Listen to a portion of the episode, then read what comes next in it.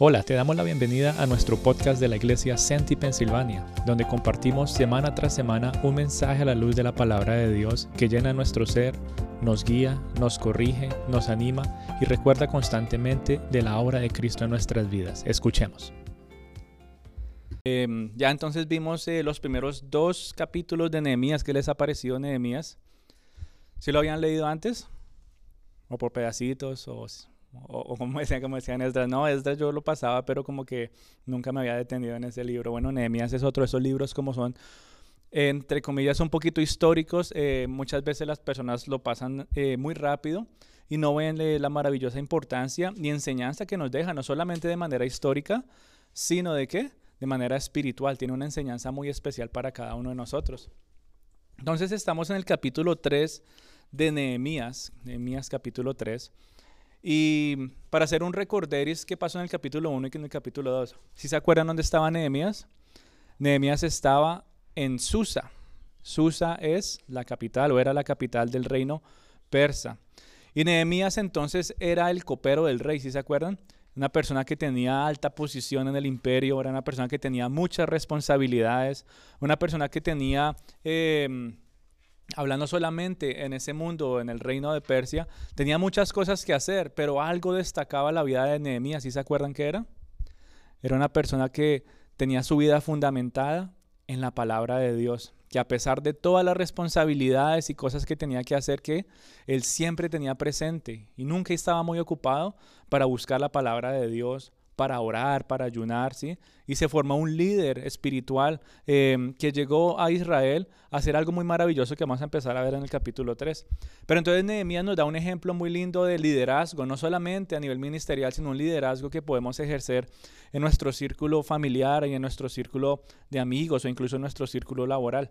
Un liderazgo que se ve formado a través de la lectura de la Biblia, a través de la oración y a través de la seguridad la seguridad de que él sabía que las promesas de Dios iban a ser cumplidas, ¿verdad? Él conocía, y eso era lo que le daba seguridad a él, que todo lo que Dios había prometido, él lo iba a cumplir. Y como él oraba, si se acuerdan cómo él oraba, él como pidiéndole a Dios, Señor, yo te pido que cumplas lo que habías dicho.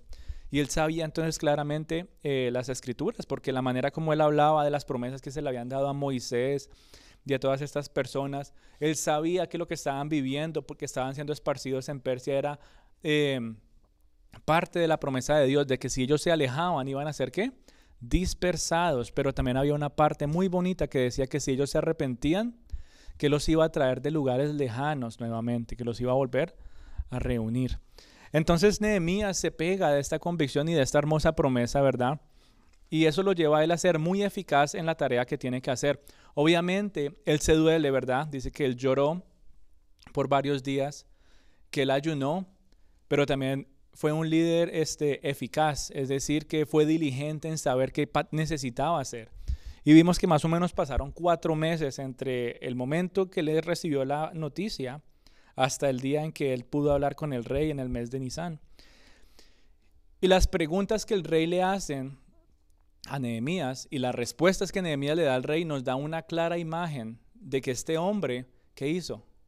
Él planeó en cuatro meses esas respuestas, o sea, él le dijo, necesito eh, carta, necesito material, necesito que me des permiso, necesito que me des este tiempo, porque ahí no dice específicamente cuánto tiempo, pero dice que Nehemías le contestó y le señaló un tiempo específico lo que él se iba a demorar en ir hasta Jerusalén, reconstruir y volver. Y el rey le dijo, ok, está bien. Entonces hubo mucho planeamiento. Y vemos entonces que es un lindo ejemplo que nos deja Nehemías para, para nosotros aplicar a nuestras vidas. Y vemos también que el Señor le dio gracia, ¿sí? No fue solamente que él hizo todas estas cosas, sino que necesitaba depender de Dios.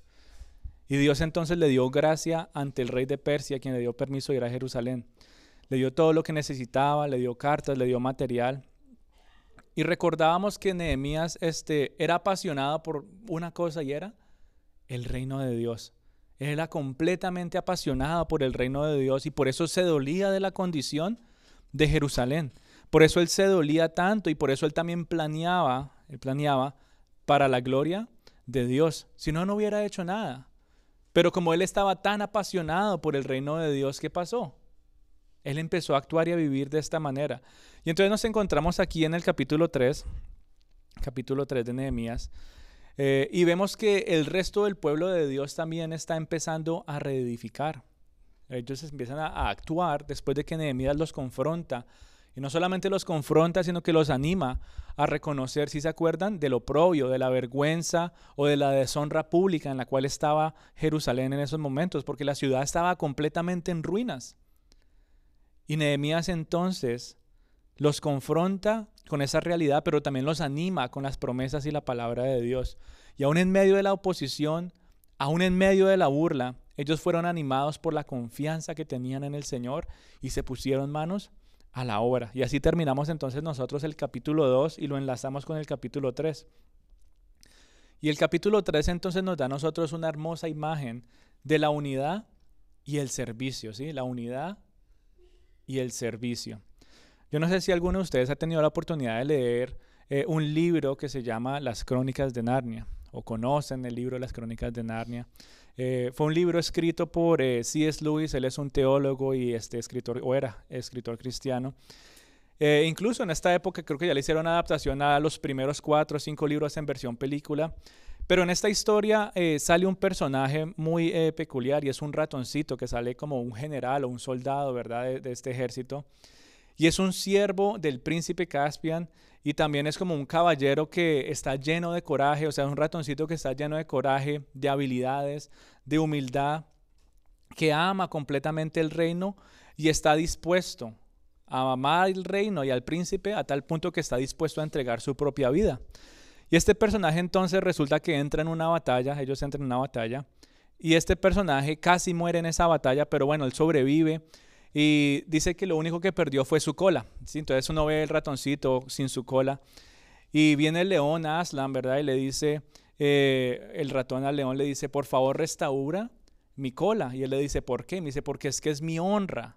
Es lo que me da dignidad, es lo que necesito para vivir.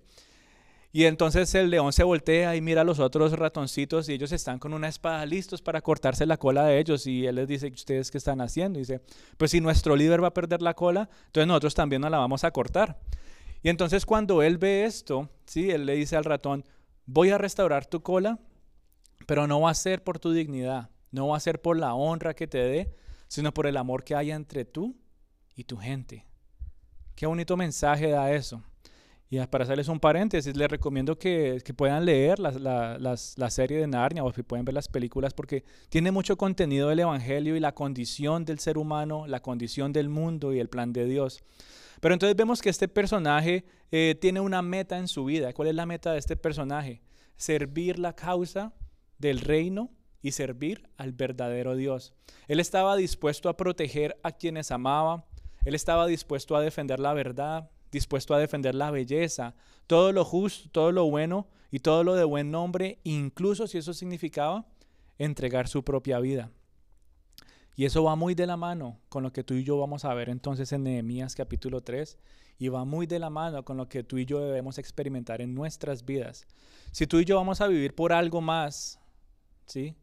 Esa agenda personal que tal vez tú y yo tenemos de nuestro día a día, si queremos vivir por algo más que eso, necesitamos qué? La verdad, necesitamos la, eh, la bondad, necesitamos la belleza de Dios que se vean claramente a través del Evangelio, que se vean a través del avance de la tarea de la iglesia. Así que si tú y yo vamos a sacrificar lujos, y vamos a sacrificar ventajas para vivir por el Evangelio y para vivir por la obra de Dios en la tierra a través de la iglesia, entonces no podemos solamente con querer ver, no queremos solamente quedarnos en ver eh, la bondad y la verdad y la belleza de Dios, sino que vamos a querer experimentar, que sea un anhelo para nuestras vidas querer experimentar la verdad, la bondad, la belleza y la gloria de Dios. Por eso tú y yo nos entregamos completamente para el Evangelio. Yo no sé si a ti te tocó sacrificar algo para estar en esta mañana. No lo sé. No sé si fue fácil llegar, no sé si tuviste que dejar a alguien atrás, no sé si tuviste que cambiar planes, pero muchos de nosotros tenemos que hacer un sacrificio para la tarea del Señor. El solo hecho de estar aquí nos muestra que hay una entrega, hay una entrega por un reino, hay una entrega por un rey, ¿verdad? Y todo eso nos lleva a nosotros entonces a empezar no solamente a ver, sino a experimentar, a experimentar la verdad, la bondad y la belleza y la gloria de Dios.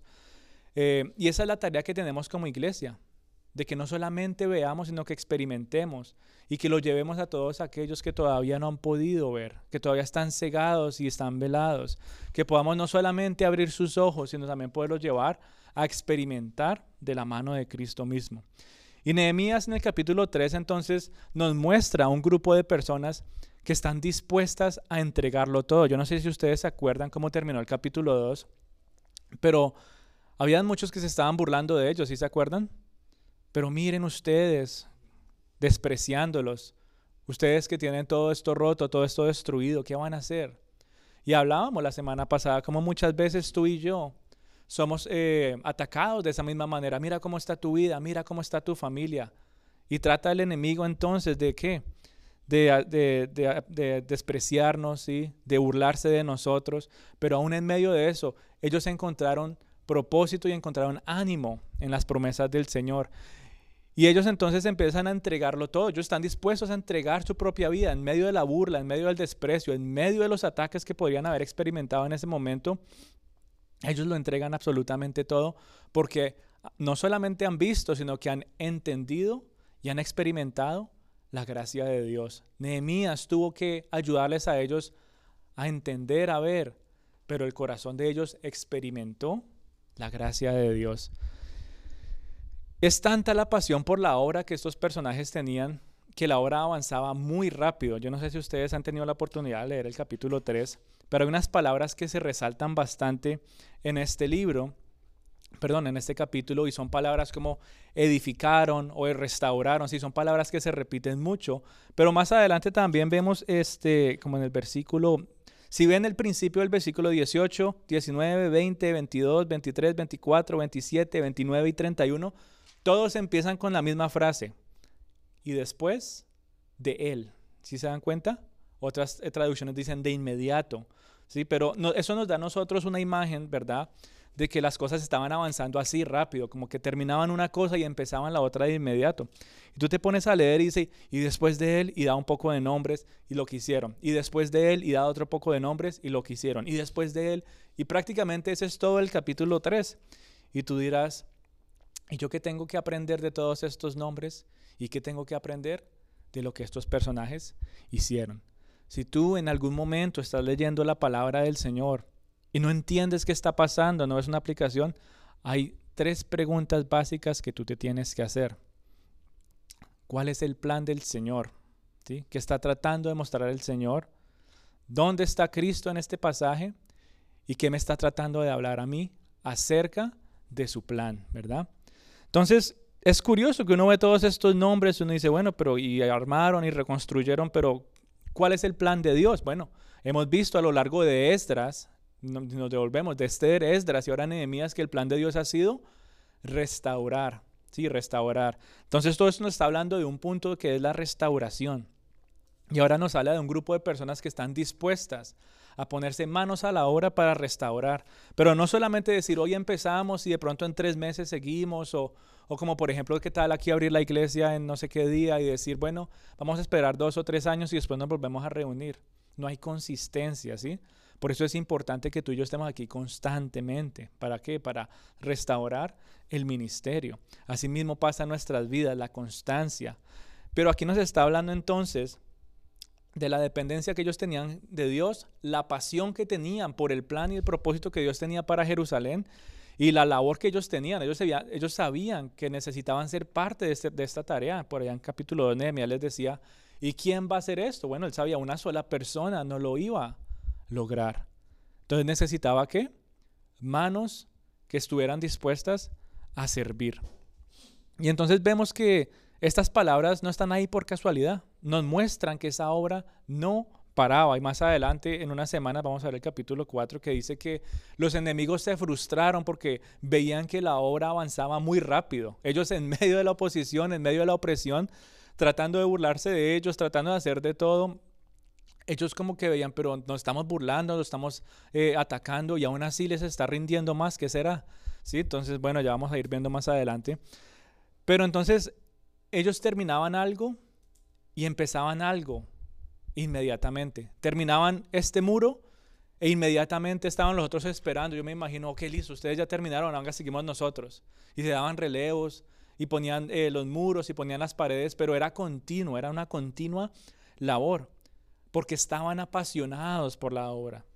Ellos sabían la importancia de terminar esa tarea, porque sabían la importancia de glorificar el nombre de Dios, porque sabían que la, ciudad de Jerusalén ya no podía estar más en vergüenza, en ruinas. Si se acuerdan, ellos se dolían. Nehemías se dolió mucho y puso esa visión en las personas. Y ellos decían, sí, ¿cómo es posible que esta ciudad esté en tanta vergüenza pública? ¿Qué dirán las otras naciones del nombre de Dios cuando vean a Jerusalén destruida de esta manera? Entonces ellos se apasionan por restaurar la ciudad para darle la gloria a Dios. Y Nehemías entonces entiende esa importancia, ¿verdad?, de restaurar los muros y de restaurar las puertas no solamente para darle estabilidad nacional a Jerusalén, no solamente para darle una estabilidad física como nación, ¿verdad? Sino también para darle una estabilidad espiritual. Eso tiene un trasfondo espiritual muy bonito que vamos a ir viendo.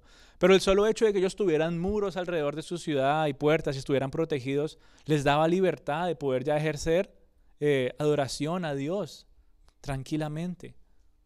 Yo no sé si ustedes han tenido la oportunidad, por ejemplo, de, de tener iglesia afuera porque no hay paredes, porque no hay nada. Y de todos modos, aunque se puede hacer, eh, en algunos lugares a haber persecución y les toca estar así como que no llegue nadie. En la época de los, de los apóstoles, ¿cuántos no tuvieron que esconderse en catacumbas? Tenían que ir de constante lugar en lugar, de río en río, porque los estaban persiguiendo. No había seguridad, por decirlo así. El solo hecho de que Jerusalén ya tuviera muros y tuviera puertas, les daba a ellos tranquilidad para poder adorar y para poder buscar del Señor. Entonces es importante lo que Nehemías estaba haciendo eh, en varios ámbitos, no solamente para Jerusalén, sino para lo que nos trata de transmitir el Señor a nuestros corazones. Y vemos entonces que a lo largo del capítulo eh, se ve un tema muy bonito y es el tema del servicio. El servicio que trae unidad entre los hijos de Dios. Y vemos cómo es necesario entonces que eh, la ayuda de los demás es fundamental para servir en esta hermosa causa, que es la causa del Señor. Y en cada versículo entonces empezamos a ver nombres y empezamos a ver también em, oficios que cada uno tenía. Dice que se fueron añadiendo uno a uno, ¿verdad? Dice que se añadieron sacerdotes, que se añadieron perfumeros, que se añadieron plateros. Yo me imagino a un perfumero, a un platero, a un gobernante llevando bloques. Eh, yo no sé si había carretillas o aquí en esa época, pero yo me imagino ese tipo de personas remangándose y decir, ok, eso es lo que tenemos que hacer, dejar a un lado sus negocios, dejar a un lado este, sus em, prioridades, por decirlo así, decir, esto es lo que tenemos que hacer en este momento. Tenemos que unirnos todos para restaurar los muros y las puertas de Jerusalén perfumeros, ¿verdad? Todo este tipo de personas. Dice que se unieron gobernantes, levitas, padres, hijos e hijas dispuestos a servir. Todos estaban entonces edificando por una misma causa. ¿Y cuál era esa causa? Los muros de Jerusalén y sus puertas. Y era un trabajo duro, era un trabajo. Ustedes cuando tengan la oportunidad en Israel van a ver el tamaño de esas puertas, van a ver el tamaño de esas piedras. Uno dice, era un trabajo realmente duro. Y cuando uno ve eso ahí y se trata de imaginar la destrucción en la cual estaba Jerusalén, uno diría, wow, eso estaba era completamente llano. Ellos decían que incluso eh, las zorrillas podían saltar sobre las piedras que estaban tiradas. Estaba completamente allanado porque el imperio babilónico había llegado a destruir absolutamente todo. Pero este grupo de personas, bajo el liderazgo de Nehemías, entienden la importancia de la unidad y entienden la importancia del servicio. En ese momento no habían preferencias. En ese momento no había uno mayor que el otro. Y en el día de hoy, mi, amada familia, esa misma unidad tú y yo la vemos en la iglesia. La vemos en el servicio que ofrecemos eh, para que el nombre de Cristo siga siendo compartido a muchas personas, para que Él siga siendo glorificado. Y esa tarea ministerial necesita tanto de ti como necesita de mí. Así em, como en esa época se hablaba de que ya no habían preferencias. Ustedes se imaginan, no, no, los gobernantes déjenlos que ellos no tienen que hacer eso. No, no, los perfumeros no, ellos no, porque ellos no hacen ese tipo de trabajo difícil, ellos no. No había preferencias en esa época, todos tenían su corazón puesto en una misma causa. Y asimismo, en el día de hoy, no hay preferencias y no hay uno mayor que el otro. Asimismo como pasó en esa época, asimismo pasa en esta época. Tú eres tan necesario para esta hora como lo soy yo y como es la personita que está al lado tuyo. Todos somos necesarios para esta obra, para este ministerio. Sea como sea que tú estés sirviendo o quieras servir, tú eres necesario, ¿verdad? No hay er, este, preferencias, no es que uno sea mayor que el otro, sea mejor que el otro, no. Todos tenemos un corazón puesto en una misma causa y es que expandir el Evangelio, glorificar el nombre de Dios. ¿Y esa unidad quién la da? Esa unidad la da Dios mismo. Cuando tú y yo recibimos de Cristo, eso nos une de una manera especial, ¿cierto? Pero hay algo que fortalece esa unidad y es el servicio. Si les ha pasado que uno tiene que hacer algo, por ejemplo, para la iglesia, y, y, lo ponen a uno con dos o tres personas que uno como que, bueno, me tocó con ellos. Y les toca servir o hacer algo y como que se forma un lazo especial. Y bueno, no hablemos solamente de la iglesia, poniéndolo solamente en un ámbito un poco eh, mundano, cuando uno tiene que hacer algo con otra persona en el mundo, como que se forma un lazo diferente, ¿cierto? Hay confianza, hay este, una ayuda diferente. Ahora más si le unimos la presencia de Dios a ese tipo de relaciones, cuán hermoso va a ser esa relación. Esa unidad no la rompe absolutamente nadie. Y por eso Dios busca que sus hijos puedan servir, no solamente que estén unidos para adorar y para glorificar, sino que puedan servir juntos para la gloria del Señor. Y esa nuevamente, esa tarea no es fácil. Una sola persona no la puede hacer. Puede tratar, pero necesita la ayuda de muchos otros siervos. Moisés trató de hacerlo y no pudo. Señor, mira toda esta gente que me has dado. ¿Qué vamos a hacer ahora? Yo no puedo con todo esto. Búscate, creo que eran 70 eh, ancianos, y delega a cada uno. Y así hizo. Y la nación prosperó. Así mismo pasa en la iglesia. Hay muchas cosas que hacer en la iglesia. Y ese servicio se puede delegar, pero necesitamos un corazón que esté dispuesto a servir, pero un corazón que esté puesto en la misma causa y es el Evangelio. ¿Verdad? Em, yo me imagino en esa época, por ejemplo, todas las labores diferentes que ellos tenían. El que hace perfumes en esa época era una tarea muy difícil. No es como ahora que uno va a la tienda y tienen sus, sus vasijitas y todo. Hacer perfumes en esa época era algo sumamente especial. Eh, y además el perfume que se hace de esa manera rústica, por decirlo así, tiene un olor especial. Em, nosotros tuvimos la oportunidad de comprar un tarrito de, ¿cómo se llama este? Em, de nardo, nardo puro. Ni siquiera una gota. El solo hecho de abrir la tapa, un tarro así de pequeño, y dice, ¿cómo es posible que eso huela más fuerte que cualquier perfume que tú puedas comprar en una tienda? La labor del perfumero en esa época era esencial para muchas cosas, no solamente eh, de manera social, sino también de manera este, espiritual, en todas las, este, ¿cómo se dice? Em, los rituales que tenían que hacer en la época de, em, del Antiguo Testamento. Pero yo me imagino entonces todas las labores que ellos tenían. Y ellos dejaron a un lado su propio interés y pusieron su corazón en un fin común. Pero hubo un grupo de personas que fue la excepción y están en el versículo 5. ¿Qué dice el versículo 5? Dice, pero sus grandes no se prestaron para ayudar a la obra de su Señor. Palabras fuertes, ¿cierto? Vemos que ha empezado todo esto tan bonito, tanto ánimo, tanta pasión, y después llegamos al versículo 5 y dice, pero sus grandes no se presentaron para ayudar a la obra del Señor. ¿Será que ahí se está refiriendo de, de, grandes, personas grandes, fuertes para mover esas piedras gigantes porque eran tal vez gigantes? ¿O qué grandes se estará refiriendo la palabra del Señor acá? Cuando habla de grandes, se está refiriendo a los nobles, se está refiriendo a personas con poder político, con personas con, como de influencia, por decirlo así. Y estas personas no quisieron servir. Versículo 5 nos da una corta lista de un grupo de personas que se negaron a entender la importancia de esta obra. Es el, ustedes en la Biblia ahí abierta, ¿cierto? Hay hartos nombres. ¿Cuántos nombres ustedes creen que puedan contar del capítulo 3 del versículo 1 hasta el versículo 32? Muchos nombres, ¿cierto? De todas las personas que ¿qué? que sirvieron, de todas las personas que hicieron algo. Pero ¿qué pasó con las personas que no hicieron nada? ¿Qué dice de los nombres de ellos? No hay ni siquiera un solo nombre, ¿cierto?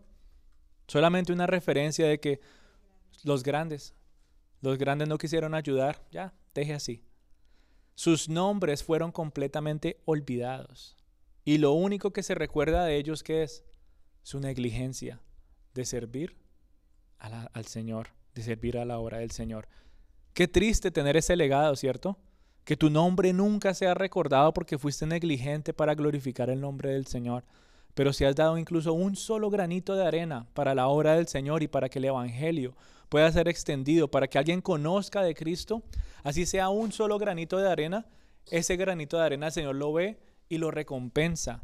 Y tu nombre está escrito en un lugar donde tú vas a recibir tus coronas para más adelante poderlas entregárselas todas al Señor en gloria y majestad. Así que vemos que son personas negligentes, las del versículo 5. Son personas que aunque tenían eh, poder político, aunque tenían influencia, eran de auge, ¿verdad? Eran unos nobles. Ellos decidieron, decidieron no servir, ellos decidieron ser negligentes y no apreciar la importancia de la obra que estaba pasando en ese momento. Y mi oración es que no seamos como aquellos negligentes que no vieron la importancia de la obra de Dios, sino que más bien seamos como el otro grupo de personas que estaban dispuestos a entregarlo absolutamente todo por la causa mayor. ¿Y cuál era esa causa mayor? Reconstruir la ciudad. ¿Cuál es la causa mayor para nosotros en el día de hoy? El Evangelio. Que todos conozcan de Cristo Jesús. Esa es nuestra causa en el día de hoy, mi querida familia.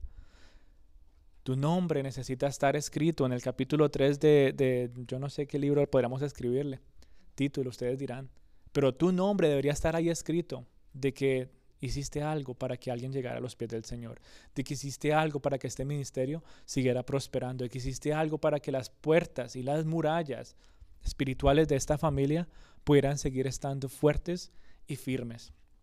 En lugar de ser como los negligentes que digan, no, los, de, los grandes no quisieron ayudar en la obra del Señor. Y vemos entonces cómo se nombra uno a uno, ¿verdad? En el capítulo 3, todas las personas que hicieron parte de esta hermosa tarea.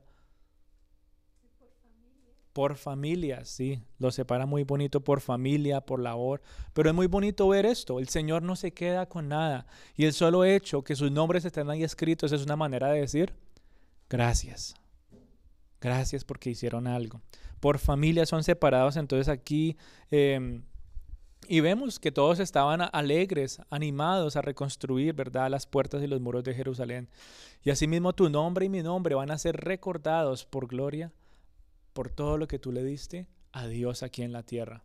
Tú no estás aquí simplemente de pasada. Tú no estás aquí con tu tiquete de oro diciendo yo ya recibí a Cristo y yo voy a seguir haciendo todo lo que yo quiera y ya cuando yo me vaya a morir yo presento mi ticket y ya yo me voy para el cielo. Él te tiene aquí con un propósito. ¿Tú puedes hacer lo otro? Claro que sí. Y vas a ir al cielo si genuinamente recibiste al Señor. Pero cuando llegues arriba al cielo, ¿dónde estará tu recompensa? ¿Dónde estarán tus coronas? ¿Y qué le vas a ofrecer al Señor en alabanza y en adoración? Dicen que todos nosotros recibimos coronas por lo que estamos haciendo aquí en la tierra. Y si llegamos al cielo, dice el Señor, y bueno, ¿y qué hiciste por allá? No, yo te recibí y seguí mi vida como si nada y pues ya yo estoy aquí en el cielo gracias a ti. Ok. ¿Cómo vas a querer glorificar y adorar el nombre del Señor por toda la eternidad? Tu servicio, tu disposición, tu corazón puesto en la causa del Evangelio aquí en la tierra es importante y te da un propósito para vivir. Te da un propósito para tener prioridades diferentes en este mundo. Y es muy bonito ver que Dios paga. Él paga y Él recompensa todo lo que tú y yo hacemos en este, aquí en la tierra. Tal vez no lo veamos de manera inmediata, tal vez se demore mucho tiempo e incluso tal vez no lo veamos aquí en la tierra, pero tú y yo estamos, ¿qué? Segando para cosechar, sembrando para cosechar, ¿dónde? En el reino de Dios, en el reino de Dios. En donde dice que esa Jerusalén va a tener todas las calles, ¿de qué color son? ¿Se han visto? De oro, de oro. Es muy bonito, y bueno, haciendo un paréntesis, los que tenemos la oportunidad de ir a Jerusalén en unos días, esa anticipación que tú tienes de llegar no se compara con la anticipación que tú y yo deberíamos tener día tras día de llegar a la Jerusalén celestial. Como por decirlo así, esa anticipación que tengo de poder ir a llegar allá no se compara con la anticipación que yo tengo de poder ya estar en la presencia del Señor por toda una eternidad. Y qué bonito entonces ver que ellos entendieron la importancia de tener esta ciudad completamente restaurada. Cristo restaura esa ciudad o la tiene lista, la tiene preparada para nosotros. Y él dice que él se tuvo que ir y que iba a hacer qué? Morada. Voy a ir a preparar un lugar para ti. ¿Dónde va a ir a preparar él eso? Bueno, en la Jerusalén celestial. Tú y yo tenemos un lugar donde vamos a llegar por la promesa del Señor. Pero bueno, ese es otro punto. Entonces eh, vemos que este pasaje nos da a nosotros una muy bonita imagen de cómo los hijos de Dios están todos reconstruyendo hombro a hombro. Yo no sé si tú te imaginas eh, a cada uno de nosotros tal vez trabajando hombro a hombro en un momento por esa misma causa. Tal vez todos afuera compartiendo el Señor, tal vez todos sirviendo en la iglesia de diferentes maneras. Qué bonito ver esa imagen, ¿verdad? De todos los hijos de Dios reconstruyendo de alguna u otra manera y sirviendo de alguna u otra manera eh, para la gloria de Dios. El capítulo 3 es una viva ilustración, y aquí lo habla por familias, por personas, que familias completas puedan llegar a este lugar para qué? Para glorificar el nombre de Dios, que familias completas sean eficaces en el trabajo que tú y yo tenemos que hacer fuera de las paredes de este lugar. Qué bonito verlo en el capítulo 3 de Nehemías. Es una viva ilustración de que sí se puede hacer. Es una viva ilustración de lo que vendría en la época de los apóstoles y lo que tú y yo estamos viviendo en el día de hoy. El capítulo 3 de Nehemías, mi querida familia, es como la versión del Antiguo Testamento de una enseñanza muy bonita que Pablo dejó en Primera de Corintios. Vamos a ir a buscar Primera de Corintios, capítulo 12, del versículo 12 al 26.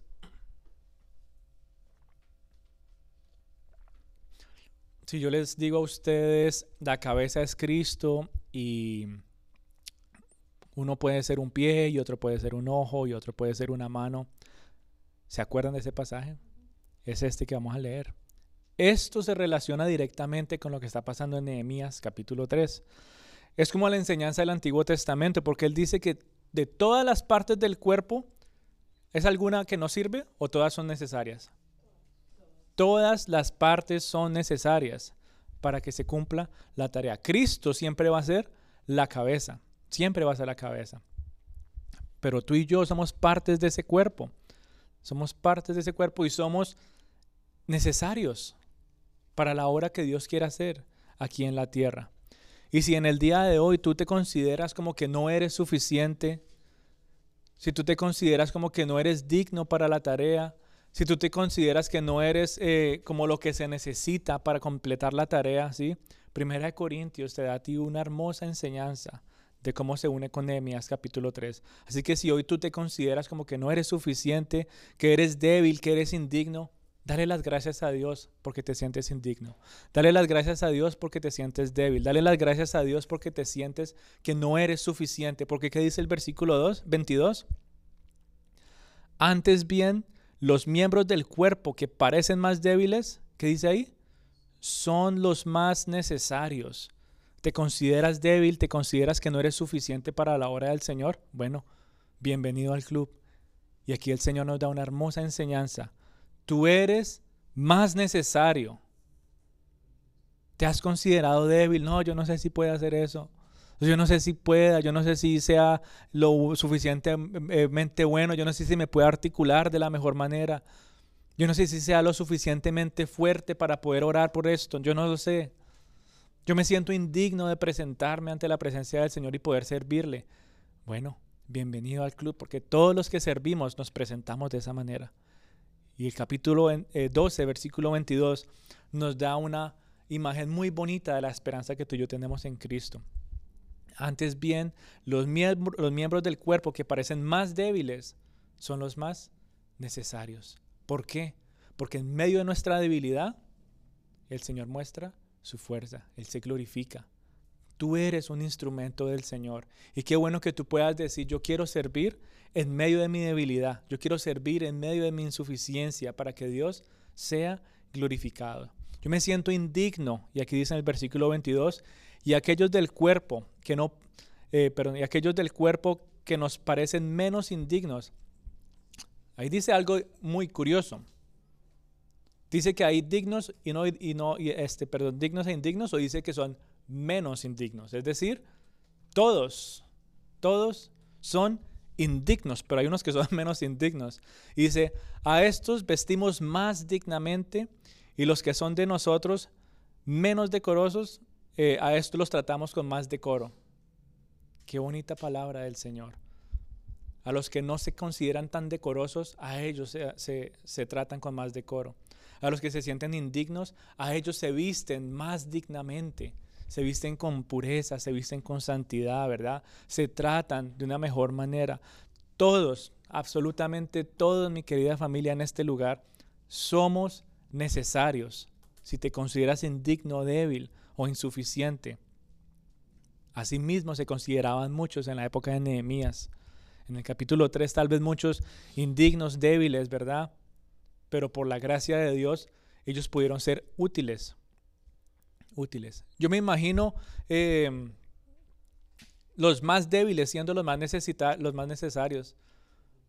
Los perfumeros, tal vez pensando de diferente manera. Los gobernantes, tal vez pensando de diferente manera. A los, que, a los que hacían construcción, ¿verdad? ¿Se imaginan esa unidad tan bonita en esa época? Porque el que construía y ponía los bloques tal vez no pensaba de una manera práctica o fácil, como lo pensaría un gobernante que tiene eh, pensamiento administrativo, ¿verdad? Y esa unión que hubo entre ellos, que generó un servicio más eficaz. La unidad y el servicio van de la mano, mi querida familia. Asimismo pasa en la iglesia. Tú y yo podemos hacer diferentes cosas, pero tú y yo pensamos diferente. Y tú y yo podemos ayudar en diferentes áreas de este ministerio. Algo que se puede hacer, yo no sé, pero todos somos débiles en algún área. Todos somos indignos y todos somos insuficientes y por eso necesitamos tanto de la cabeza que es Cristo y por eso también necesitamos del uno del otro. El ojo no puede mover nada sino es por la mano. Todas las partes del cuerpo son indispensables, así que no te menosprecies, hijito de Dios. Ya no más menospreciarte y decir, yo no sirvo para nada. Ya no te menosprecies y decir, yo no puedo hacer nada. Yo no sé hacer las cosas. Ya no más ese menosprecio. En las manos del Señor, tú eres una valiosa eh, herramienta y eres tan necesario como son los demás que están alrededor tuyo. Y lo único que el Señor está pidiendo es un corazón dispuesto a servir. Un corazón que esté puesto en el Evangelio, un corazón que esté puesto en la misma causa. Pero si vas a venir aquí a servir porque estás buscando un aplauso, decir, wow, miren a esta persona, si estás buscando servir aquí para recibir ese gracias o ese abrazo, error. Ahí no va a funcionar las cosas. Pero si tú vienes para glorificar el nombre de Dios, ahí sí vas a encontrar que eres una valiosa herramienta en las manos del Señor. Ya no pensemos más como esos nobles del, versículo 5, que no quisieron ayudar, personas negligentes, pensando que eran mejores que los demás. Yo me dice que eran, lo, que, ¿cómo es que decía? Grandes. O sea, es una palabra como que yo ya tenía un poquito de altivez, ¿sí? La palabra original es nobles, personas pues de, de alto estatus político. ¿Y cómo se considera usualmente ese tipo de personas? No, mándelos a ellos. Yo no hago eso, yo no me ensucio. Yo no hago eso, mándelos allá a ellos también. Negligentes con la tarea, negligentes con el servicio y mostraron un corazón completamente duro, tal vez más duro que las rocas que tenían que poner en esos muros. pensando que los demás eran inferiores. No podemos pensar, mi querida familia, como este tipo de personas que no les importó la obra, que no les importa el ministerio, que no les importa glorificar el nombre de Dios. Yo les hago una pregunta. Y no hemos terminado de leer Nehemías, pero ustedes yo creo que tienen una idea un poquito histórica de lo que pasa. Pero ¿será que esa obra no se pudo terminar porque estos personajes no ayudaron? ¿O será que sí se terminó la obra? Sí se terminó la obra. Aún sin ellos, la obra se completó. Y algo se asemeja para nosotros, mi querida familia. El plan y la obra que Dios tiene aquí en la tierra se va a seguir cumpliendo contigo o sin ti. Tuya es la decisión si quieres ser parte de esta maravillosa causa. Pero solamente porque tú estés negligente y caprichoso de que no lo quiero hacer, el Señor no va a decir, bueno, yo voy a detener todo y lo voy a esperar. La obra va a seguir, el plan va a seguir y Él quiere contar contigo. Pero si no quieres apuntarte en la lista de trabajadores fieles, Él va a seguir sin ti. Siempre vas a tener la oportunidad de tomar esa decisión y ser parte de esta maravillosa causa. Tuya es la decisión de seguir a aquel gran líder, quien trae unidad a las personas de tantas naciones. ¿Ya cuántos tenemos aquí? Colombia, México, Ecuador, la República Dominicana, Perú, presente, Estados Unidos.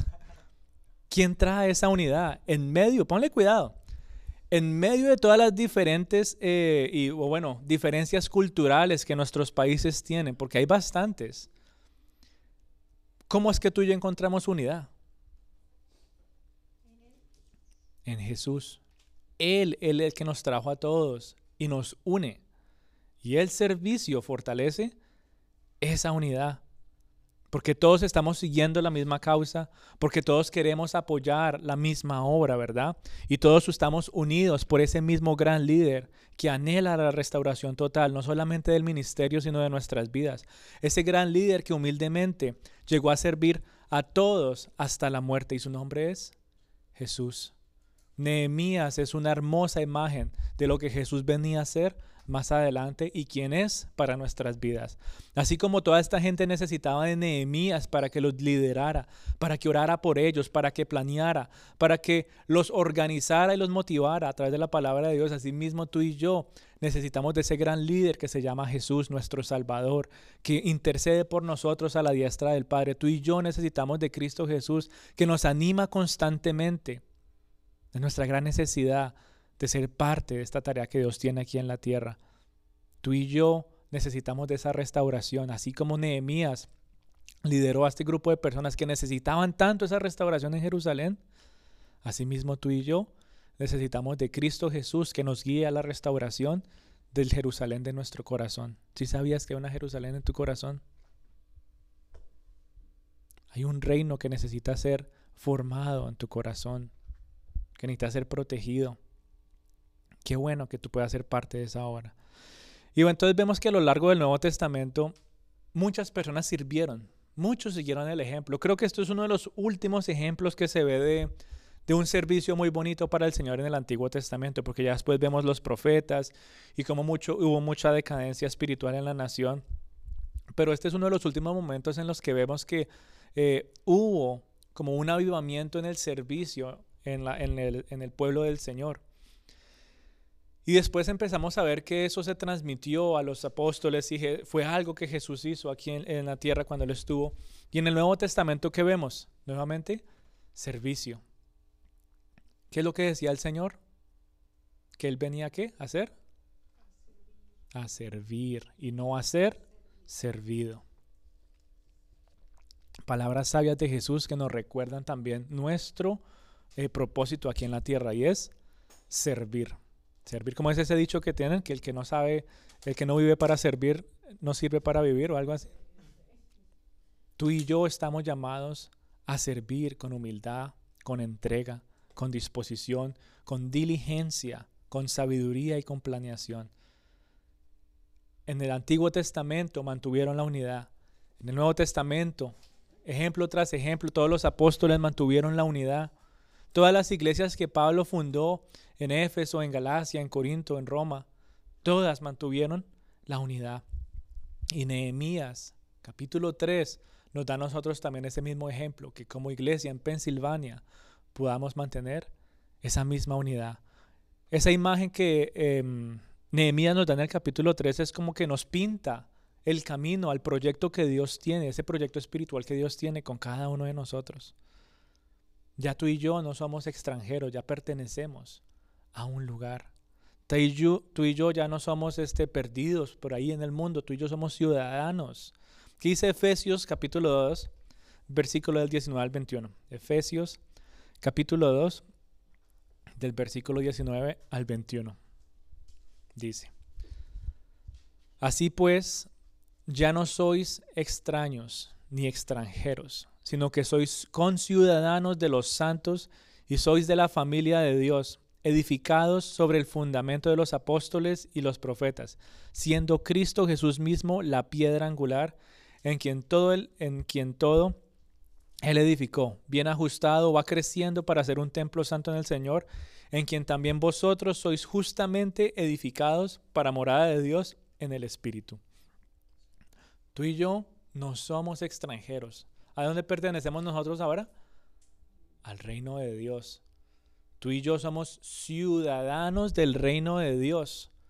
¿Qué pasa cuando uno tiene que viajar a otro país? ¿Qué le piden a uno? Un pasaporte. ¿Qué pasa cuando tú y yo somos ciudadanos del reino de Dios y estamos aquí en la tierra? ¿Qué nos piden aquí en la tierra?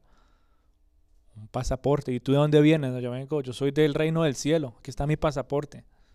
¿Sí o no? Y tengo que comportarme, ¿sí? Como ciudadano del cielo aquí en la tierra.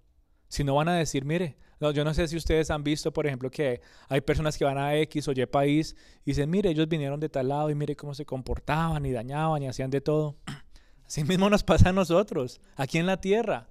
Somos embajadores del reino de Dios aquí en la tierra embajadores que tienen una vida restaurada gracias a Cristo. Embajadores que vienen a servir.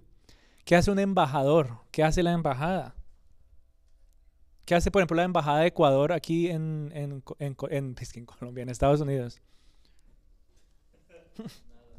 Nada. Bueno, se, supone, no, bueno, se, se, se, eh, exacto, ayudar. Se supone que debería representar, ¿cierto? Ecuador aquí en Estados Unidos. La Embajada de Colombia lo mismo que hacen allá, no mucho, pero se supone, se supone que deberían representar. Creo que Edith también tiene una, una, unas reseñas de la Embajada. ¿Qué hace la Embajada de México aquí? Bueno.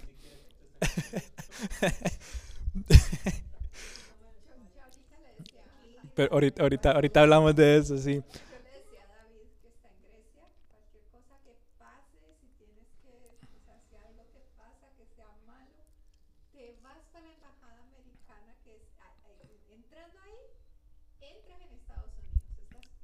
Así es. Entonces es la representación. Si la embajada se supone que va ser la representación de X o Y país en ese territorio. Tú y yo, como embajadores, somos la representación del reino de Dios aquí en la tierra.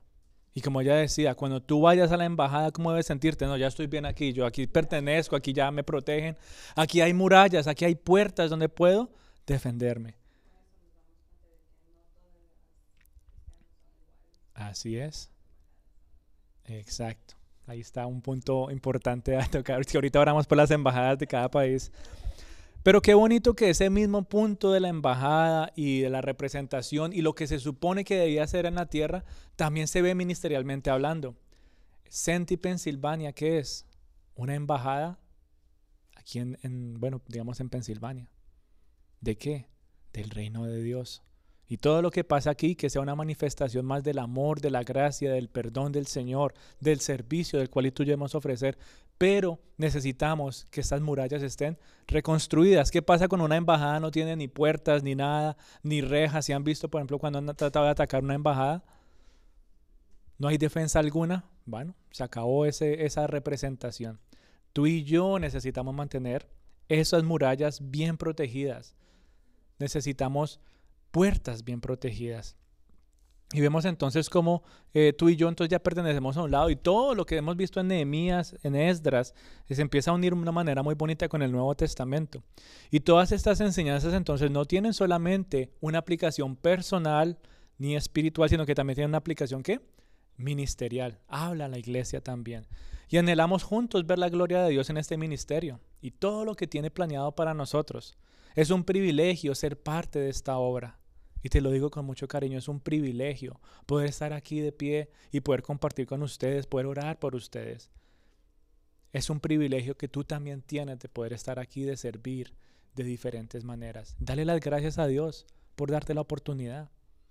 Nuevamente, ya no menosprecies más tu servicio, tu persona, porque todo lo que tú haces es valioso para el Señor. Así que dale las gracias al Señor por la, herramienta que tú eres en sus manos. Mira a la persona que está ahí a tu lado, mira adelante, atrás, alrededor. Y dale las gracias. Dile, es un privilegio poder servir contigo. Dile, dile, porque tú no sabes qué ha hecho esa persona aquí en la iglesia. Pero dile, es un privilegio poder servir contigo. Tal vez tú no sabes qué ha hecho la otra persona, pero Dios sí lo ha visto. Dale las gracias. Es un privilegio servir contigo. Y eso entonces que empieza a formar más unidad entre nosotros. Todos aquí tenemos una tarea y ninguno es mayor que el otro. Nadie es mayor que el otro. Así como Edith madruga y quiere venir a limpiar y trapear y barrer, así mismo ella puede estar aquí compartiendo un mensaje, así mismo yo puedo ir, barrer y limpiar un baño. Nadie, nadie es mayor que el otro. Nadie es como esos grandes que, no, yo no quiero hacer eso. Yo no me quiero ensuciar, que vayan ellos. No, así no se maneja un buen liderazgo. Nehemías lo entendía, Cristo lo entendía y tú y yo debemos entenderlo y vivirlo, ¿verdad? Qué bonito entonces que Dios nos recuerda una vez más ese balance que necesitamos en nuestra vida. El balance, si se acuerdan como hablamos hace dos semanas, nuestra comunión con Dios y el servicio. Marta y María lo vimos también eh, la semana pasada en Nehemías. Él tenía un balance. El balance de Nehemías es que constantemente oraba, constantemente buscaba la presencia del Señor, constantemente leía su palabra y constantemente, ¿qué hacía? Servía. Nehemías es un balance perfecto en esa época. Cristo Jesús es el mejor balance todavía y es para nosotros y tú y yo tenemos que aprender a vivir de esa manera. No es por nada que el Señor nos está haciendo repetir estos temas. Qué bonito es poder em, escudriñar las escrituras en este orden y que Él nos hable en el orden que Él quiere. Y asimismo, hablando de orden, vamos a ver el orden en que todas estas puertas fueron reconstruidas, ¿verdad? Pero para no adelantarme, entonces, em, yo sí le doy las gracias a Dios por la vida de cada uno de ustedes. Ustedes han visto desde el primer día cómo hemos empezado Ustedes han visto eso en medio, en medio de todos estos modestos principios, cómo se ha desarrollado este ministerio y hasta el día de hoy seguimos confiando en Él. Aquellos momentos cuando nos reunimos en casa, inmediatamente vengan para aquí, que aquí nos reunimos. Aquí hay comida, aquí hay Biblias, aquí tomamos café, aquí oramos. Diferentes lugares. Siempre ha habido un lugar para congregarnos. En medio de la pandemia el Señor proveyó maneras para mantenernos conectados. Pero entonces, en medio de todos estos modestos inicios, tú y yo hemos seguido sirviendo de diferentes maneras. Y yo le pido al Señor que siga bendiciendo a este hermoso ministerio que nos ha regalado. Por eso tú y yo necesitamos tanto del Señor. Necesitamos tanto de su palabra, necesitamos tanto de la oración y necesitamos ser aún más apasionados por el reino de Dios y su justicia que no nos vean y nos digan, no, este es como el de la Embajada de Colombia, de Ecuador, que no hace nada, sino que nos vean a nosotros como que, mira, ese embajador del reino de Dios está dispuesto a dejar todo tirado para glorificar el nombre de su rey. Tú y yo necesitamos vivir con ese nivel de pasión por el reino de Dios. Y qué hermoso es verlos a ustedes eh, cuando se necesita hacer algo. Se ve la unidad, se ve la disposición de servir yo traigo esto, yo traigo lo otro. Qué mejor ejemplo que cuando hicimos la inauguración. en, segundos, eso, dije, wow, Señor, gracias, porque eso solamente lo puedes hacer tú. Y mi oración es que podamos seguir siendo entonces eficaces y diligentes edificando sobre la piedra angular que es Cristo Jesús. No sobre Jonathan que comparte y que predica y que ora. No sobre Ángela que está pendiente de los demás. ¿sí? No sobre la iglesia Senti. Nadie. Todos podemos fallar en algún momento. Pero Cristo nunca fallará. Y es sobre Él, la piedra angular sobre quien debemos edificar y restaurar todo lo que se ha dañado. Amén. Amén. Y yo les había prometido algo. Yo no sé si se recuerdan, pero yo les prometí que íbamos a tratar de ver las puertas de Jerusalén. Les prometí eso. No me va a dar tiempo hoy, pero vamos a hacerles un resumen cortico, ¿verdad? Porque es importante, si tú te pones a leer Nehemías capítulo 3, ya vimos una aplicación un poquito más este, em, ministerial y personal, pero también cada puerta que es reconstruida a lo largo de Nehemías, nuevamente un capítulo que no podría pasar rápido porque solo habla de nombres, nos deja una enseñanza que tenemos que dividirla en tres semanas. Hoy es la primera y esperamos las otras dos. Pero este, estas puertas fueron reconstruidas en Jerusalén y significan algo, no solamente para la nación de, de Israel, sino para cada uno de nosotros y nos dan, nos dan a nosotros una imagen muy bonita del plan de Dios. Nehemías 3 entonces no solamente habla de la unidad, no solamente habla del servicio, sino que también nos describe de manera detallada el Evangelio a través de cada una de estas puertas. Vamos a hacer un, tour, ¿sí? ¿Qué les parece? Hacemos un tour rápido. Eh, y aquí nos muestra 10 puertas, 10 puertas, así de manera rápida está la puerta de las ovejas. Yo les voy a pintar como que tratan de imaginarse a Israel, perdón, a Jerusalén, como algo plano aquí arriba y cae así como una copita, así. Y aquí arriba está la puerta de la oveja y justo al lado está la puerta del pescado y este es el orden como fueron reconstruidas según Nehemías. La puerta de la oveja, la puerta del pescado, la puerta vieja, la puerta del valle.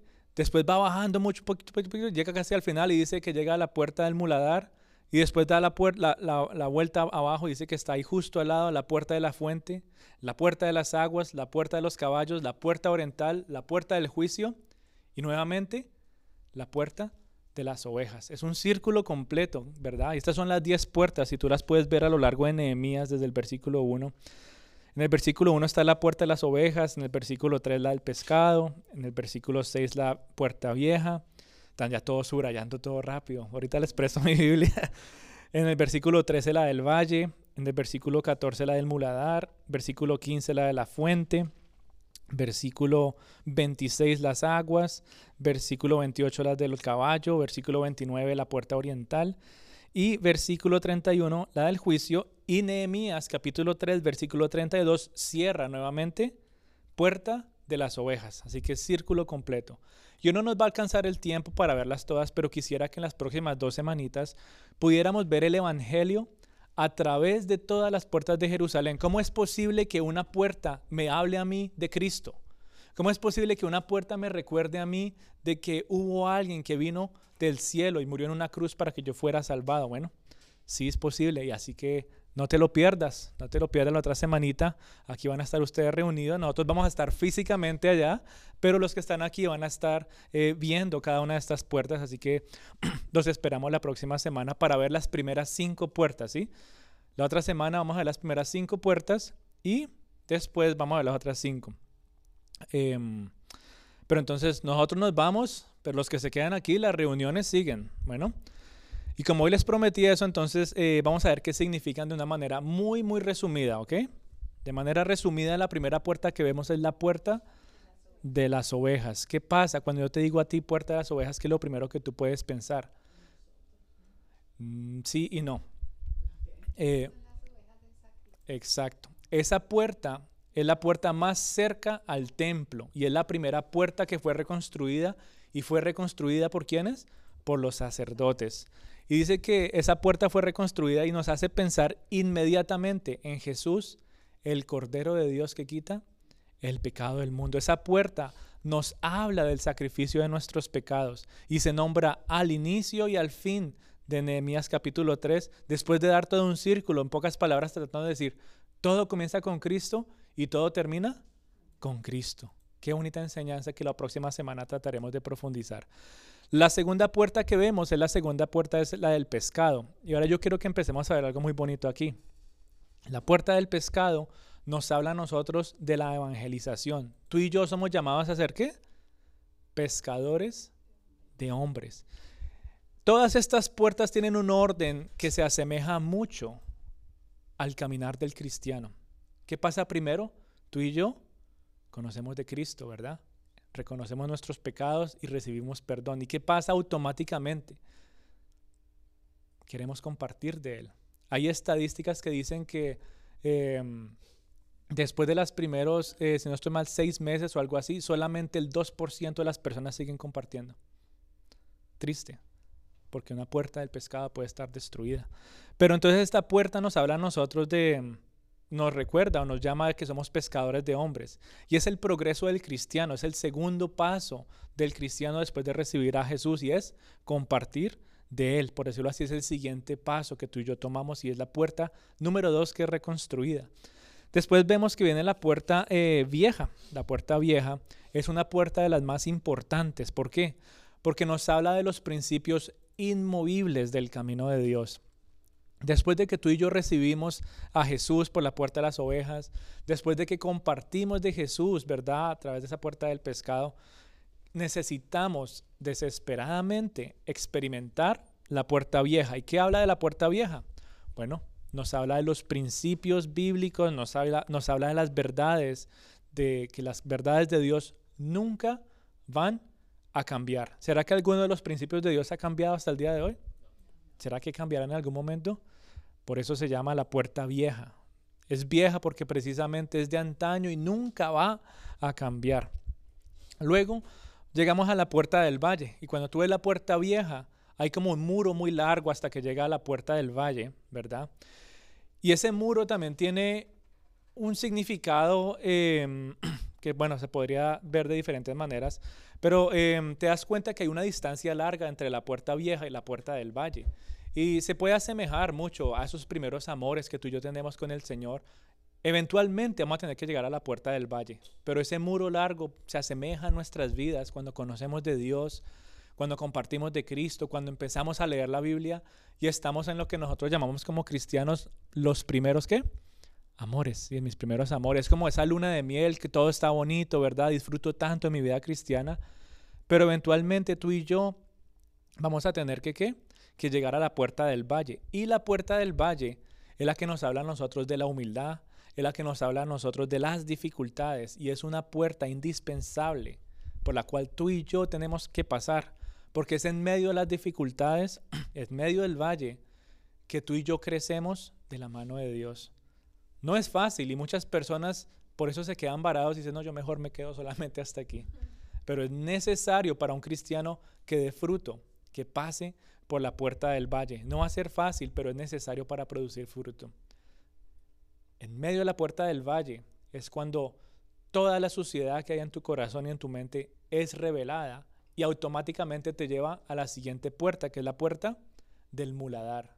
¿Y qué pasa con la puerta del muladar? Bueno, como su nombre lo dice, de ahí salen todos los desechos, todo lo malo, todo lo que es eh, fue expuesto como resultado de estar en la puerta del valle, en medio de las dificultades, ¿sí? ¿Será, que, ¿será que en las situaciones buenas y fáciles se nos sale el mal genio a nosotros o solamente es eh, bajo presión?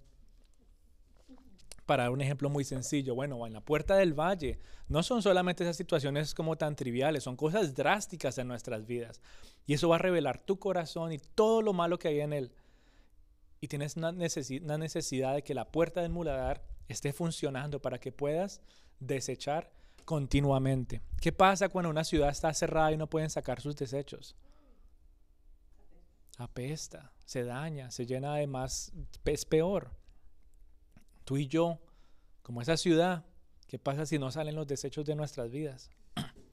Apesta espiritualmente, ¿verdad? Entonces es necesario que tú y yo podamos entender la importancia de esta puerta, ¿verdad? Todas esas cosas necesitan ser removidas, removidas de nuestras vidas. Y aunque muchas veces no es fácil, porque hay muchas gentes que no quieren soltar y dejar las cosas atrás, si no lo hacemos no vamos a poder disfrutar del beneficio de la siguiente puerta, que es ¿qué? La puerta de la fuente. Es muy bonito ver cómo la puerta de la fuente está automáticamente al lado de la puerta del muladar. Y nos da una linda imagen, una linda imagen que nos lleva a meditar cuán inmediato es el actuar del Espíritu Santo en nuestras vidas, que purifica nuestro ser, que purifica nuestro corazón y nos anima a seguir en este caminar cristiano. Yo no sé si hasta esta puerta ustedes han, han podido como meditar y decir, ¿sabes qué? Sí me ha pasado así en mi vida desde que conocí al Señor. Conocí al Señor, compartí en una época, este, aprendí un poquito de la Biblia, pasé por dificultades y el Señor hasta el día de hoy sigue mostrando cosas que tengo que desechar, pero continuamente me sigue limpiando con su fuente, ¿verdad? ¿Por qué? Porque dentro de nosotros corren ríos de agua viva. Y después de esto, vemos la puerta de las aguas, que es una imagen muy bonita y muy clara eh, de la palabra de Dios y su efecto en nuestras vidas. Y no es coincidencia que la puerta de las fuentes y la puerta de las aguas estén una al lado de la otra, porque la palabra de Dios se hace efectiva cuando el Espíritu Santo la hace viva en nosotros. Necesitamos esa conexión inmediata. Entonces vemos que esto es un caminar cristiano y hasta ahí podríamos decir, vamos todos bien. Em, y luego llegamos a la puerta número 8, que es la puerta de los caballos. Y esta puerta nos habla a nosotros de la guerra espiritual que se vive continuamente en el cristiano. Pero no solamente de la guerra espiritual y cómo tú y yo somos fortalecidos a través de la palabra de Dios y el Espíritu Santo, sino que también nos recuerda de la victoria de Cristo Jesús y nos recuerda de la victoria venidera que también eh, nos dará Él cuando venga en caballo con el nombre fiel y verdadero, ¿verdad? Entonces esa puerta de los caballos nos anima a nosotros a, a, ¿qué? a, a mantenernos en oración, a entender que estamos en una constante guerra espiritual. La puerta número 9 es la puerta oriental, que es muy bonita cuando tú vas a Israel, curiosamente. Esta gente ha decidido, bueno, este, cuando fue tomada por eh, Saladín, si no estoy mal, ellos decidieron cerrar esa puerta que es que para que no llegara el Mesías, pero eso no va a detener a nuestro Salvador. Y tú ves esa puerta enorme, de todas las puertas es la puerta más grande. Y esa puerta oriental nos recuerda a nosotros de que Cristo entró por ahí y que Cristo volverá por segunda vez. Así que esta puerta nos anima a nosotros a vivir con la esperanza de que Jesús volverá. Él volverá por ti y por mí, ¿verdad? Y luego vemos la puerta número 10, que es la puerta del juicio, que nos habla de cómo nuestra vida es examinada por Dios y nos lleva a meditar si nuestras vidas aquí en la tierra serán recompensadas por el Señor. Eso nos ayuda a nosotros a, tener una vida con los ojos puestos en lo eterno y no en lo temporal. Y estas son entonces las diez puertas de, de Israel, perdón, de Jerusalén, que son nombradas y reconstruidas en ese específico orden. ¿Será que es casualidad que fueron nombradas y reconstruidas en ese específico orden? Ya después de ver de una manera tan superficial lo que son. Tienen una enseñanza muy, muy profunda, así que no te pierdas nuestra reunión la próxima semana. Vamos a ver las primeras cinco a profundidad. Pero teniendo eso en mente, de manera rápida, ya que viste qué significa cada una de ellas, tal vez algunas de esas puertas en tu vida han sido dañadas y necesitan ser reconstruidas. Medita en cada una de estas puertas. Tómate esta semanita para leer nuevamente los primeros tres capítulos de Nehemías y medita unos minutos lo que cada una de estas puertas significan para ti, ya que tú tomaste nota y sabes qué significan. Medita qué significa esa puerta para ti. ¿Qué aplicación tiene para tu vida? ¿Qué aplicación tiene para el ministerio? ¿Qué aplicación tiene para la restauración y la unidad? Em, pero entonces vemos que la palabra de Dios en un solo capítulo, que tiene más que todo nombres, que algo que nos diga nosotros, dice más de lo que nos imaginamos.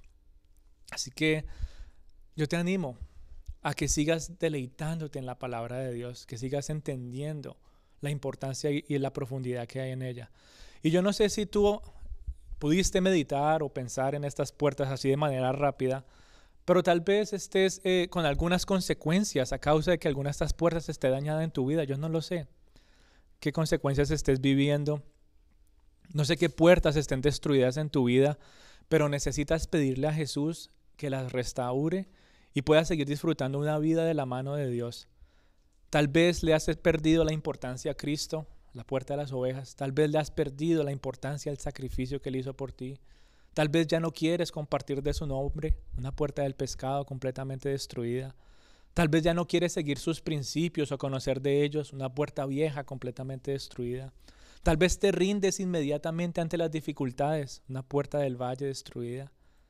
Tal vez no quieres desechar lo que no te conviene, una puerta del muladar destruida. No tienes propósito o vida, ya no oras, una puerta de los caballos destruida. Ya ni siquiera piensas que Cristo volverá por segunda vez. ¿Cuándo has vuelto a animarte, a, pensar de que Cristo volverá? Tal vez una puerta, del una puerta oriental que está destruida. Yo no sé, yo no sé qué puerta esté destruida en tu vida, pero pídele al Señor que te ayude a restaurar una a una cada una de estas puertas y puedas disfrutar de la bendición y la estabilidad que Él nos da. Jerusalén tuvo una linda estabilidad por mucho tiempo porque esos muros y esas eh, puertas fueron reconstruidas y así mismo pasa en la vida de cada uno de nuestros corazones. No te dije por molestar que en nuestros corazones también hay una Jerusalén.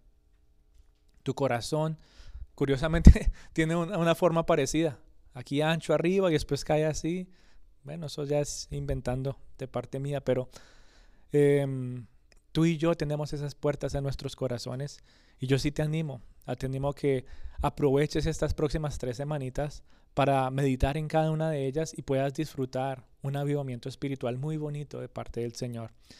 En otra oportunidad profundizaremos más en este tema, pero por ahora mi querida familia, manos a la obra, que podamos seguir sirviendo en este hermoso ministerio y que podamos seguir creciendo en unidad, en amor y en diligencias y en diligencia de manera personal y que nuestra vida espiritual entonces siga siendo fortalecida y protegida. Amén. Así que vamos a orar, vamos a entregarle este tiempito al Señor.